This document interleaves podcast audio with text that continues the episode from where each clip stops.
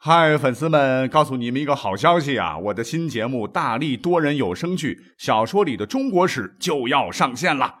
想要了解新节目或者跟我互动聊天，赶快来加入 VIP 粉丝群，入群二维码就在本期节目的声音简介中。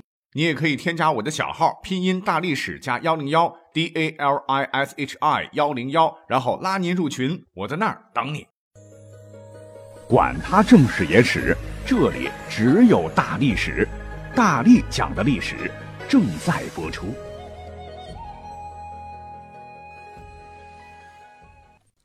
欢迎收听本期节目。先来普及一个知识点啊，那就是相术。什么是相术啊？就是相人术，是中国古代术数之一种，以人的面貌、五官、骨骼、气色、体态、手纹等来推测吉凶祸福这种相面之术。相术按种类呢，可以分为。面相、骨相、手相、乳相等等，相术啊，相传在东周时就已经出现了。后来呢，相术在其发展过程中啊，又吸收了五行学说、八卦学说等传统文化，体现了中国传统的一种鬼魂观念、天人感应说以及宿命论等思想。所以在科学不是很昌明的古代，哎，人们往往对自己的命运呢有很多未知的地方啊，于是呢，就将解决这些未知问题。啊，寄托于相术之上，而在相术学中，各位可能不知道啊，很多记载都认为，重瞳，瞳孔的瞳啊，是一种大富大贵之相。所谓重瞳啊，就是一个眼睛里两个瞳孔。在上古神话里头记载有重瞳的人呐，一般都是圣人哈。不光是上古神话了，根据相书经典著作啊，叫《神相水镜集全编》卷二记载。木有重瞳之名，皆王侯将相也。哎，连大型道教类书《云集七千》里也说啊，且教有内外，故满有深浅耳。求之形体，则有鳞身四乳，重瞳彩眉之意。身上有长鳞片，长四个乳头，眉毛很长很长很长啊，尤其是一个眼睛俩瞳孔。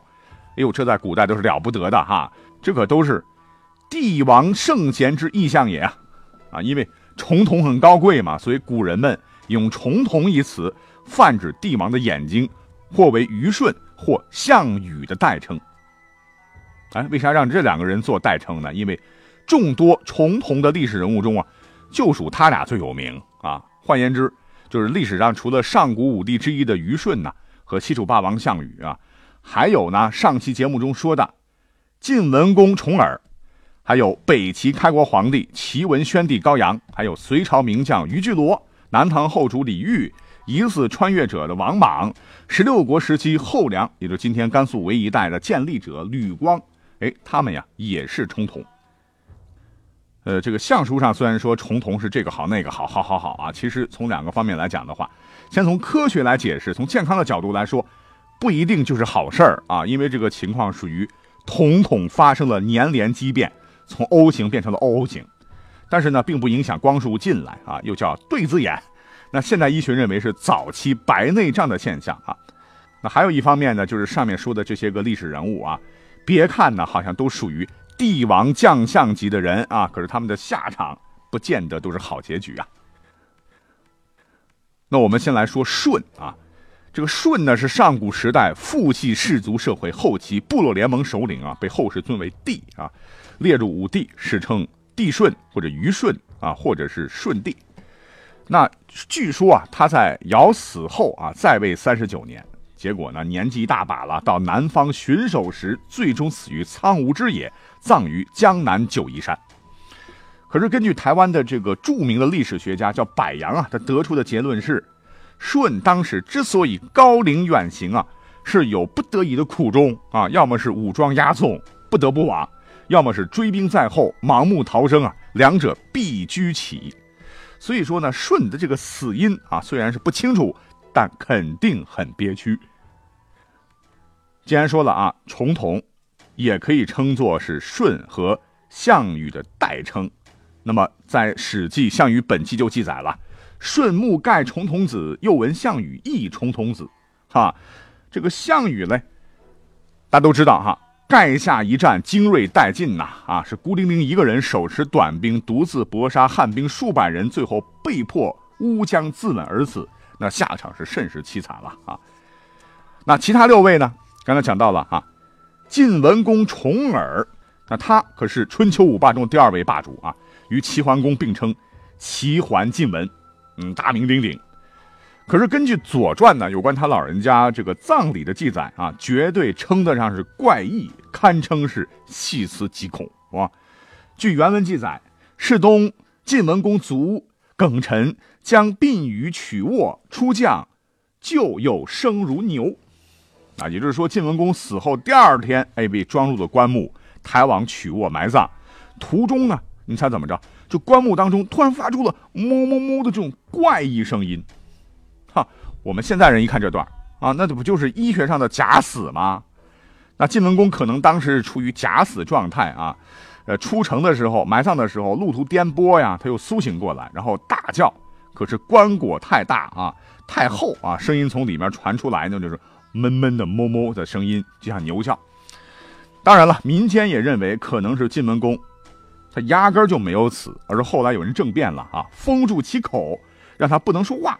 然后呢，把他塞到棺材当中啊，发出的这种叫喊声啊，也确实哎像牛叫的声音啊。总之了，当时送葬的人是听到了这个声音，但是呢，谁也没有敢开棺，就这么生生的把可能还活着的晋文公埋入了地宫。哈，这结局绝对比项羽还惨。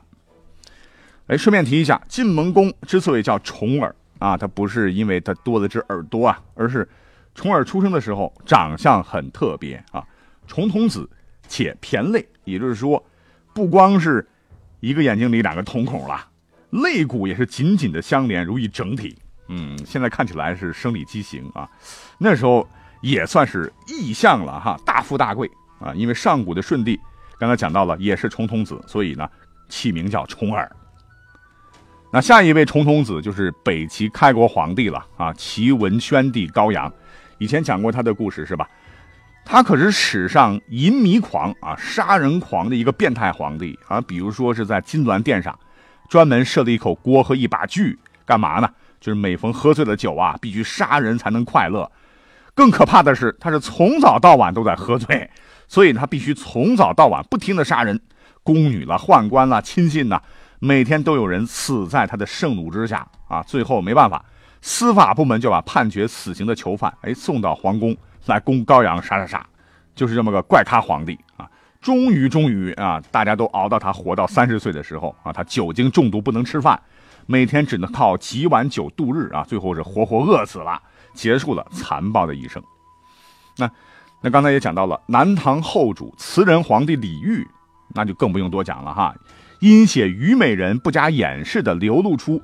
这个故国之思啊，惹得当时的宋太宗大怒，用千机毒毒杀，死状惨烈，啊，据说这个千机药那就是马钱子啊，服后呢破坏中枢神经系统，全身抽搐，最后头部和足部相接，面目狰狞而死，因死状啊似千机，所以这个药的名字这么得来的。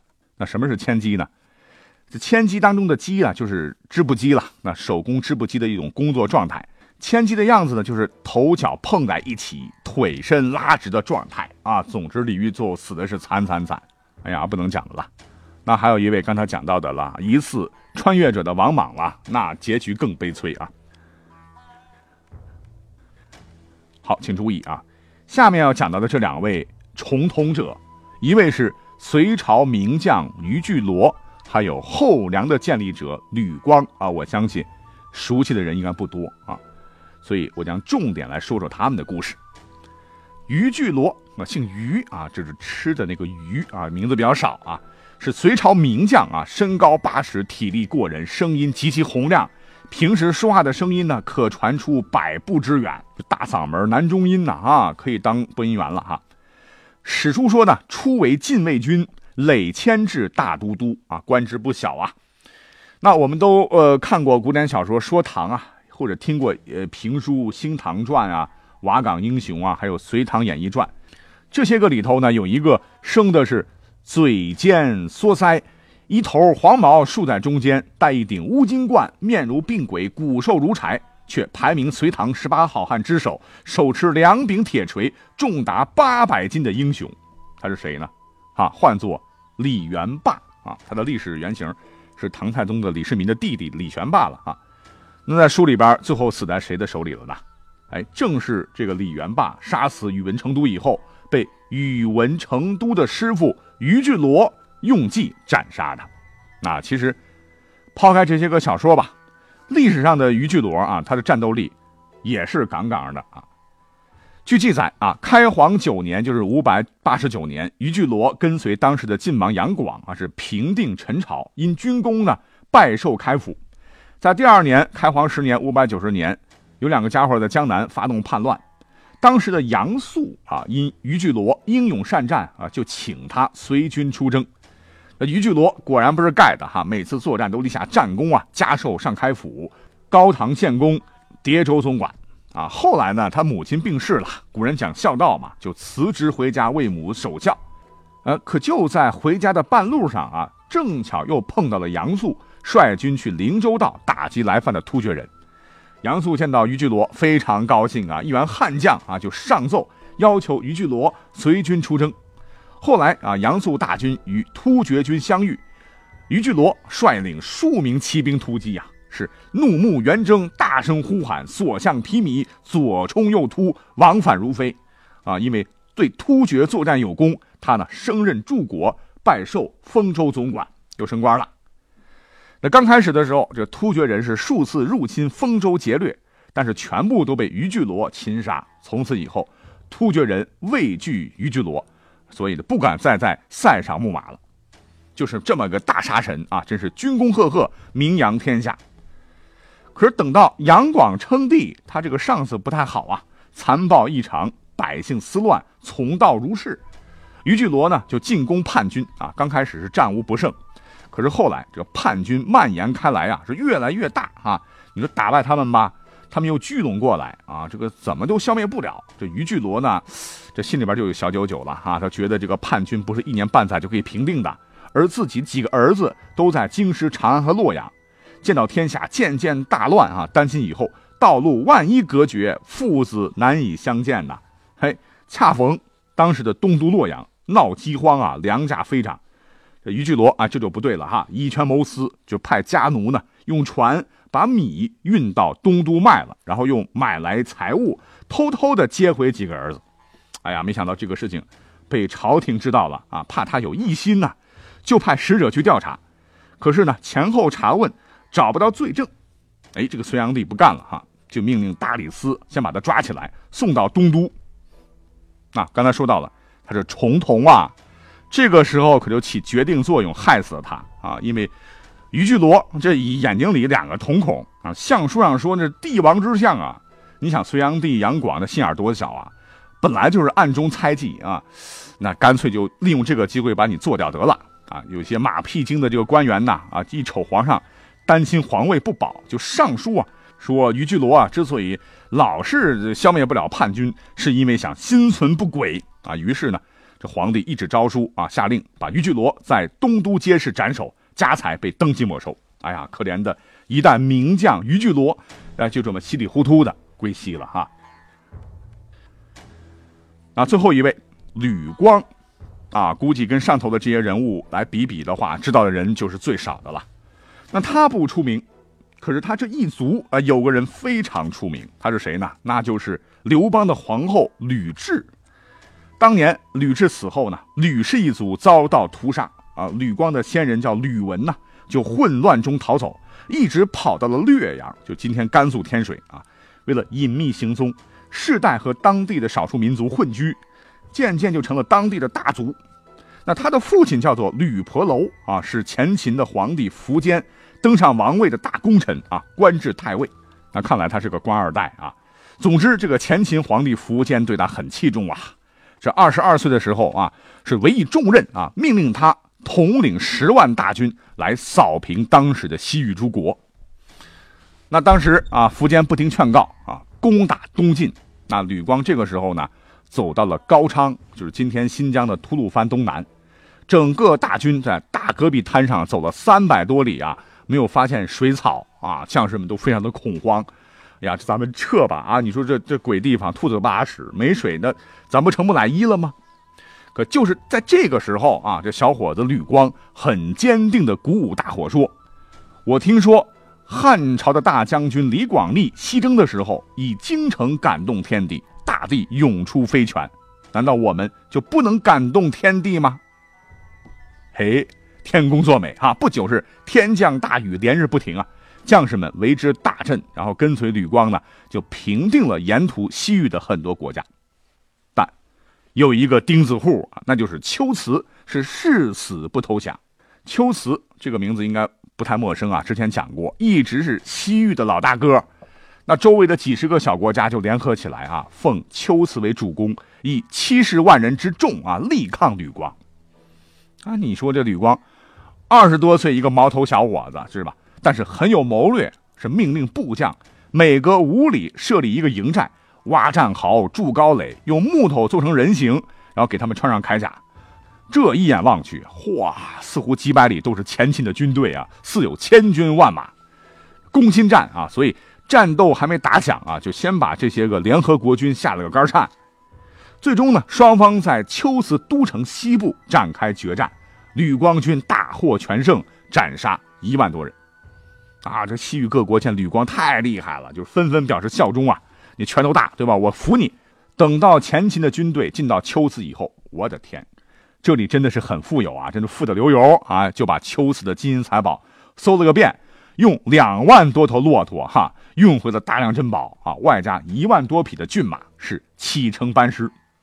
哎，可是，在途中，吕光得知啊，这个苻坚呢，在淝水被东晋的北府兵给揍怕了，就赶紧去救援。可刚走到达姑藏，也就今天的甘肃武威，哎，传来消息说，皇帝苻坚大大死了哈，前秦已经灰飞烟灭了。怎么办呢？啊，吕光就下令啊，全军穿白衣服来扶丧，同时自称大将军凉州牧等，建年号为泰安，哎，开始了他的割据政权。在三百九十六年六月，他即天王位啊，国号大梁，史称后梁。不过立国之后，这个吕光啊，没有太多的让人家眼前一亮的战绩了哈，基本上就是平定内乱。和讨伐西秦、南梁、北梁，然后打打打打打，在位末年，因为内政不修，各族叛乱啊，就埋下了亡国的种子。哎，怎么说呢？英雄迟暮吧。后期的征伐多以失败而告终啊。后梁的政权建立没多久呢，就很快被别的国家所取代。在位十年的吕光病逝了啊，然后轰轰烈烈的在十六国的历史上。挥洒下毫墨，又悄无声息的退出了历史的舞台。不过这么说起来，吕光还算是有记载的哈，重瞳者得善终的啊。呃，所以这么看来啊，相术家们所谓的重瞳大富大贵的说法，哎呀，怎么说？虽然历史上有这么些个人物押宝就押中了吧，啊，就那么几个，可是作为历史人物。也最终难逃波谲云诡的时代宿命啊！显然，他们这个说法明显是无稽之谈。而且要告诉各位的是啊，我觉得我命在我不在天呐，我们自个儿才是自己命运的真正主宰啊！您说是吗？嗯，到这里我们的节目就要结束了，感谢你的收听，下期再会。